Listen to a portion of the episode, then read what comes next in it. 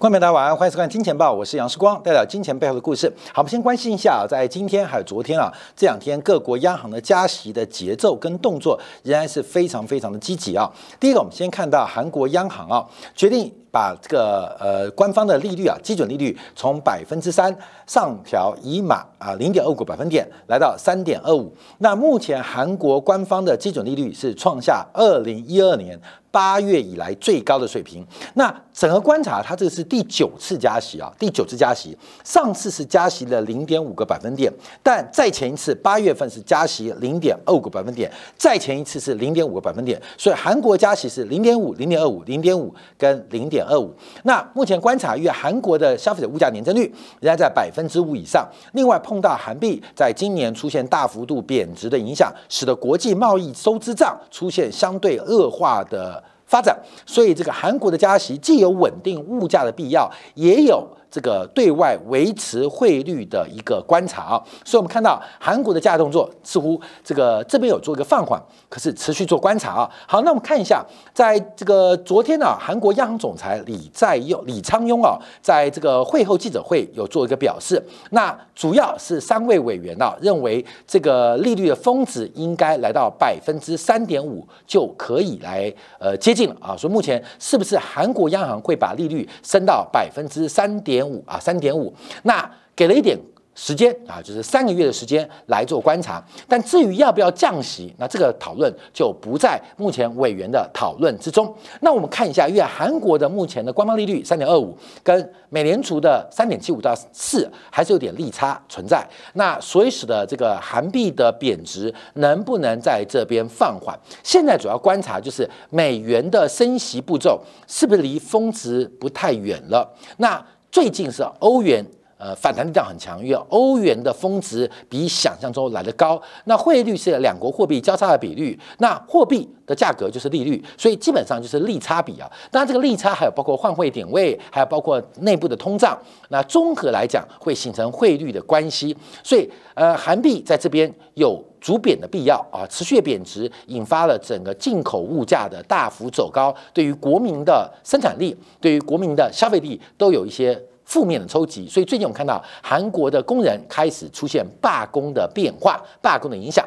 同时啊，韩国给出了一个目标，那对于这个 CPI 消费者物价年增率，到目前观察仍然在百分之三点五之上，所以韩国要选择要不要把利率拉高到 CPI 之上，这也是目前各国央行的一个困难的决策，困难的决策，因为明年的。这个物价的增幅，在今年高基期的背之下，一定比较低啊。可是，这是物价的增幅，并不代表绝对的物价放缓。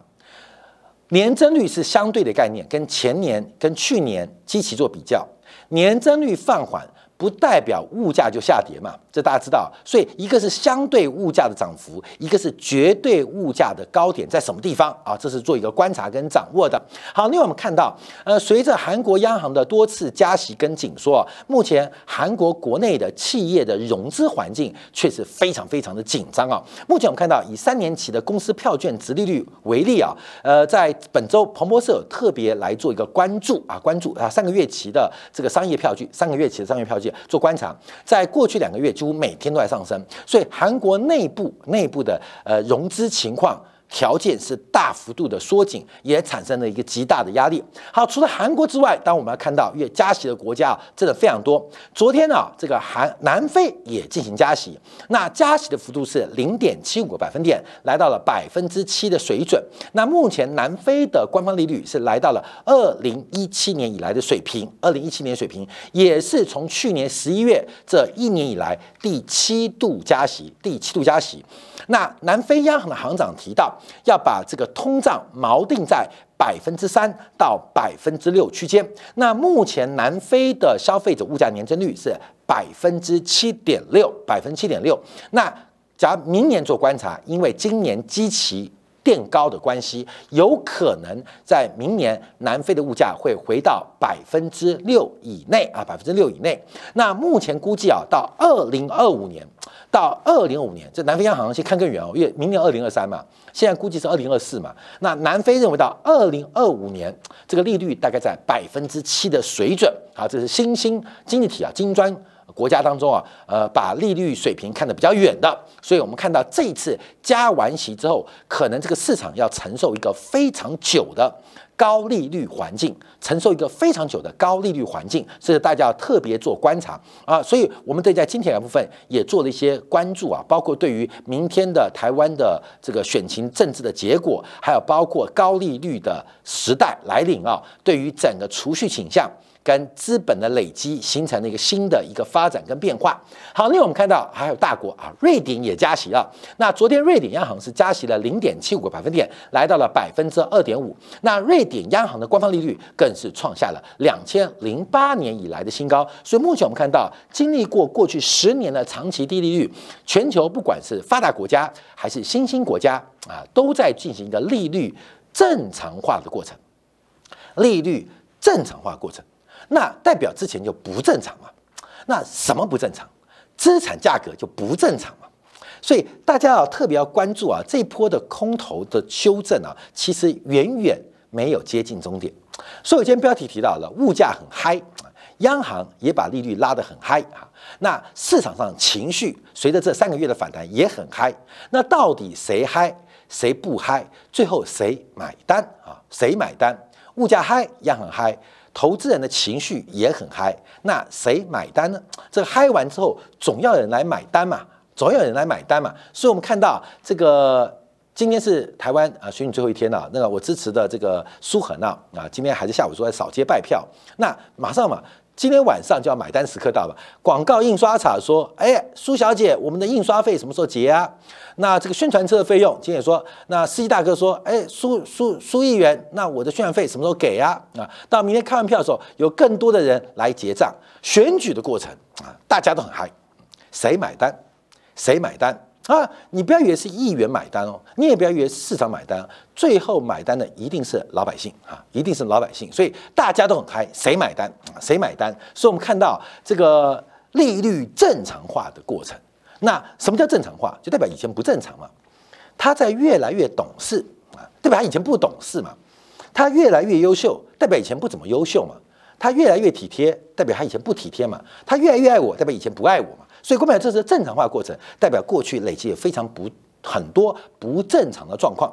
好，那我们看到，那瑞典央行对于明年年初有进一步利率上调的宣告，那预估会把利率升到百分之三的水平，百分之三的水平啊。那这个预期又比九月份来得更高，来得更高。所以我们看到，这个今年央行在下半年所做的一些讯息的透露，似乎在吸取二零二一年下半年的错误。但市场并没有检讨二一二零二一年下半年的错误。二零二一年下半年什么？就是有升息的压力，有通胀的压力。可最后央行屈服于政治的因素，并没有如预期进行加息，而投资人也认为所谓的央行的卖权保护存在，所以也很嗨。谁买单？今天上半年谁买单？投资人买单嘛？下半年来一次哦，但央行吸取了去年下半年错误，可投资人似乎在今年下半年并没有吸取去年下半年的错误，所以要特别做观察哦，特别做观察。而且我们常提到，每一次的空头有个惯性，这个也不叫魔咒啊。十月份通常是最恐慌的一个月份啊，所以十月份的急杀。常常会是波段低点啊，历史上常常看到一些修正呢，是来自于十月份啊，这好像跟我们的月份有关系啊。可是今年的十月份，全球是嗨非常嗨的啊，是非常火泡火烫的，所以代表这次空头啊，呃，这个乱扯的节奏啊，基本上也代表可能没有捷径啊。好，我们看瑞典央行啊，呃，基本上也同时啊调整了整个物价的预估。那最新十月份的央行的。模型当中啊，比九月份模型把瑞典的消费者物价年增率在二零二三年哦，由原来的百分之五点一上修到百分之五点七，上修到百分之五点七。那整个瑞典的 GDP 从原来九月份预估明年下滑百分之零点七，现在扩大。收缩的幅度、衰退幅度来到百分之一点二，百分之一点二。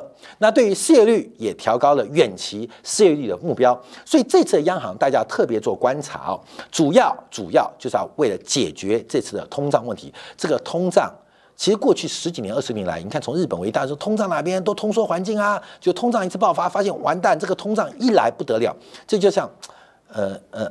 呃呃呃呃，坏习惯一样嘛，像糖尿病一样嘛，对，你你就喝糖没事啊，等到糖尿病一爆发，发现治不好了啊，治不好就很惨了啊，很惨。所以现在这个结构性的通胀其实非常难以根除啊，跟解决。所以我们看到瑞典央行也是积极的来抗抗击通胀。那瑞典央行同时也开始加快了 QT，也就是资产负债表。正常化的过程啊，正常化过程。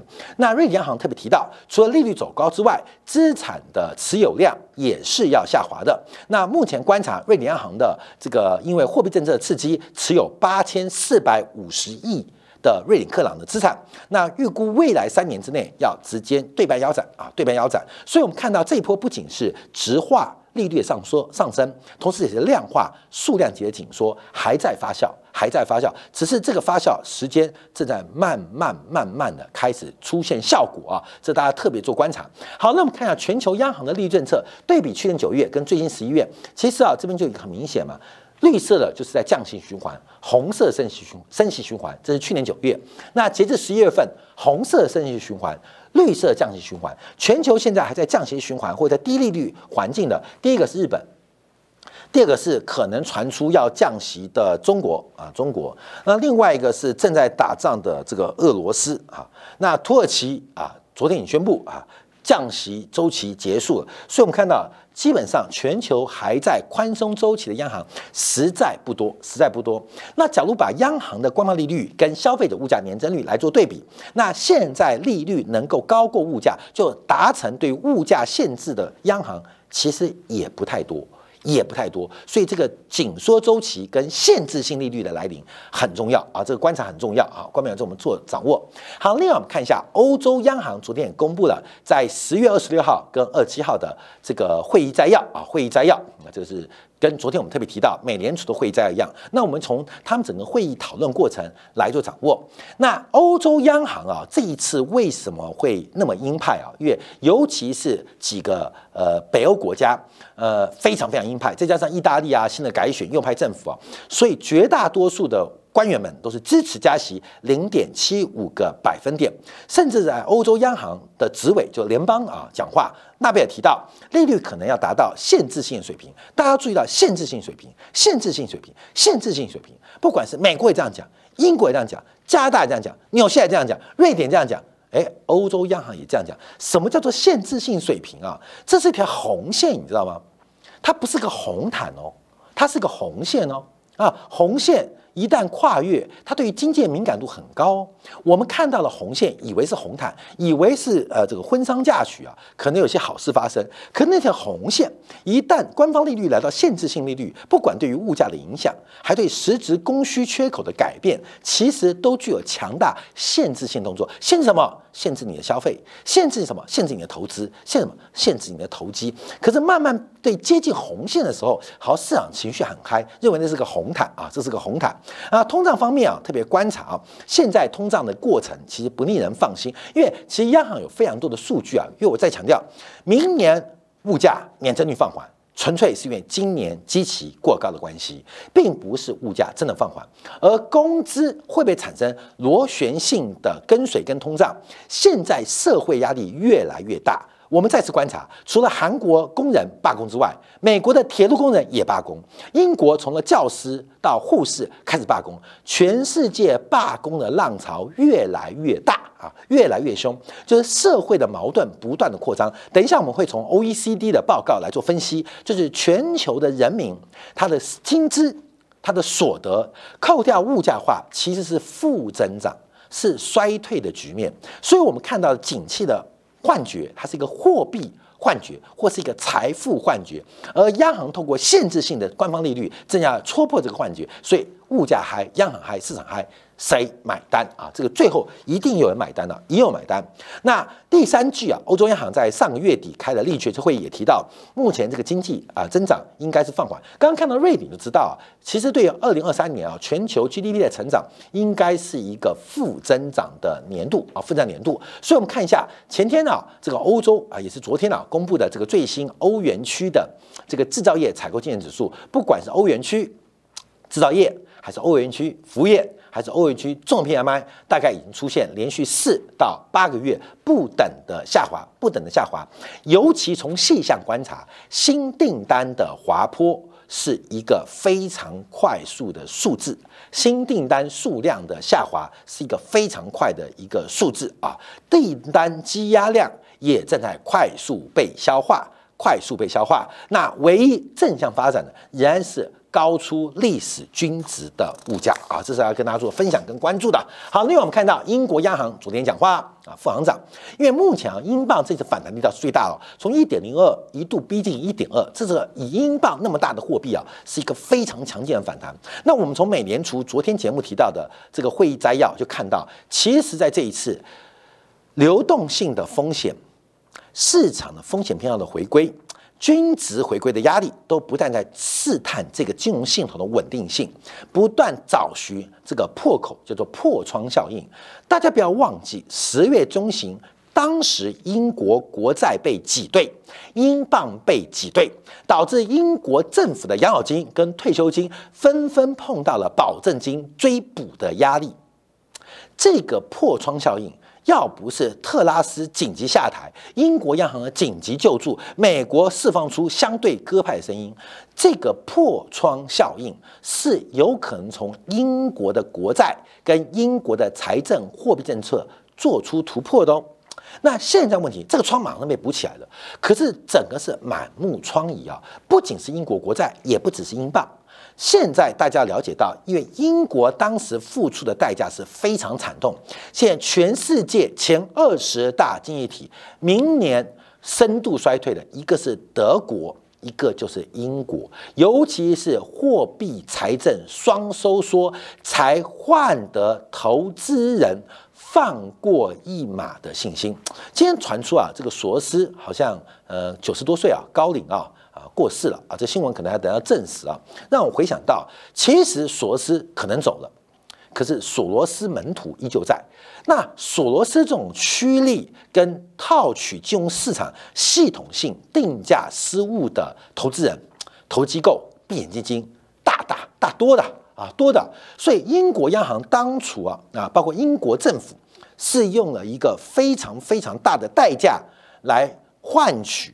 这些避险基金人的这个呃这个呃原谅啊，所以包括财政收缩，包括了加速升息啊，所以英国央行长也才提到不要停止加息的脚步，关没有？他倾向更进一步的加息动作。所以我们看十二月初啊，十月中啊，这个美联储的年底做一次会议，那英国应该会再加息，而且把利率可能会追上，逐步追上美联储的利率政策。为什么？因为大家还在看哦啊，看我们十月中放过你了。你基本上英国完全放弃了，完全放弃了。女王死了，整个英国就乱了。那特拉斯瞎搞啊，瞎搞啊，这个基本上把英国差点搞倒。那央行跟新任的财相跟新任内阁决定用一个自攻的方式，自攻方式取得市场上的谅解。这个自攻方式很恐怖哦，这像是休克疗法。关没有？我们现在很久没讲休克疗法，这芝加哥科学派啊，这自由学派当初给拉丁美洲、给东亚的一个。呃，这个秘方啊，就说你要改善经济结构，要去泡沫，就要休克疗法、货币紧缩跟财政纪律，这个是拿给别人吃的药，就没办法在十月中自己痛苦的吞下。到目前为止，我们看英国股市稳定，英国国债稳定啊，英镑出现了大幅的反弹。但你要知道，他吃下是什么药？他吃下什么药？这个药方吃下去，其实英国就半残，半残。不能说全残，他已经是半残了，他可以领到国际的这些补助啊，呃，退休啊，这个半残的这个退休。所以英国央行现在很很被动，为什么？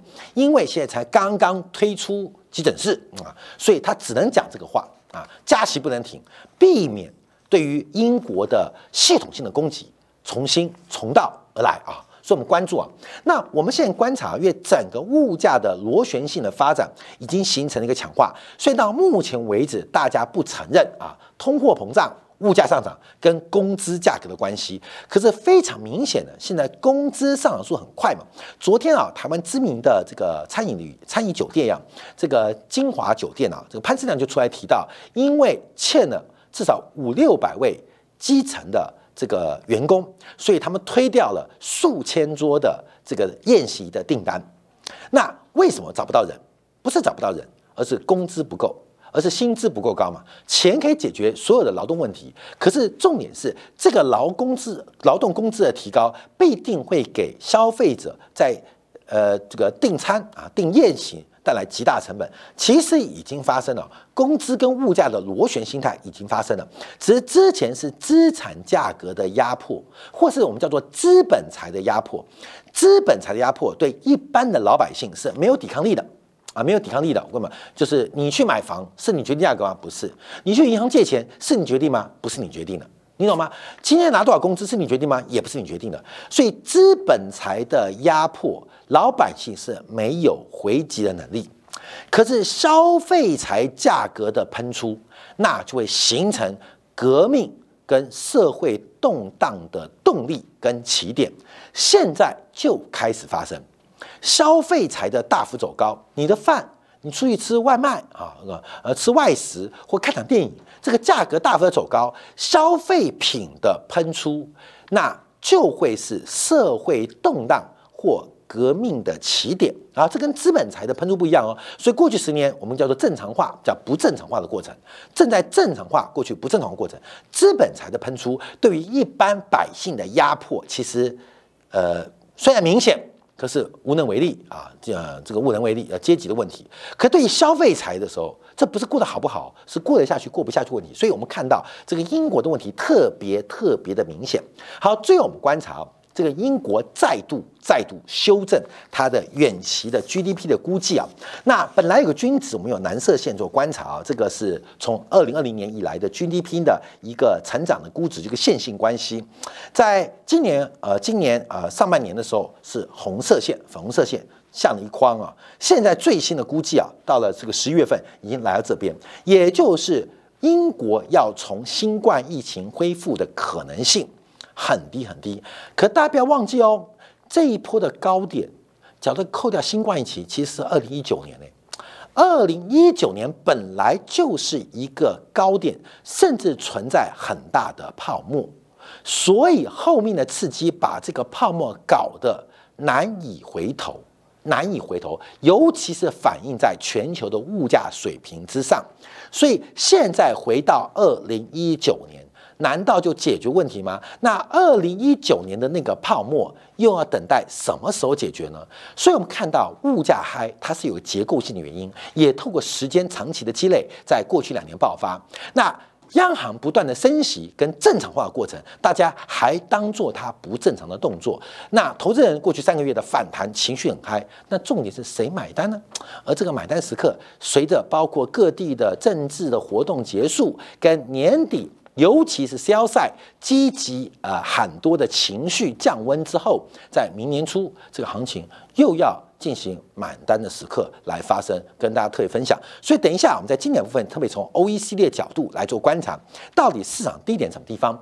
同时透过台湾啊地方的选举来预测台北股市的低点，应该择股跟择时。我们除了择股之外，也顺便把择时。给抓了出来，分享给大家。好，祝大家周末愉快，也祝大家这个呃这个投票愉快啊！下礼拜一同一时间晚上八点，杨世光在见报与各位再会。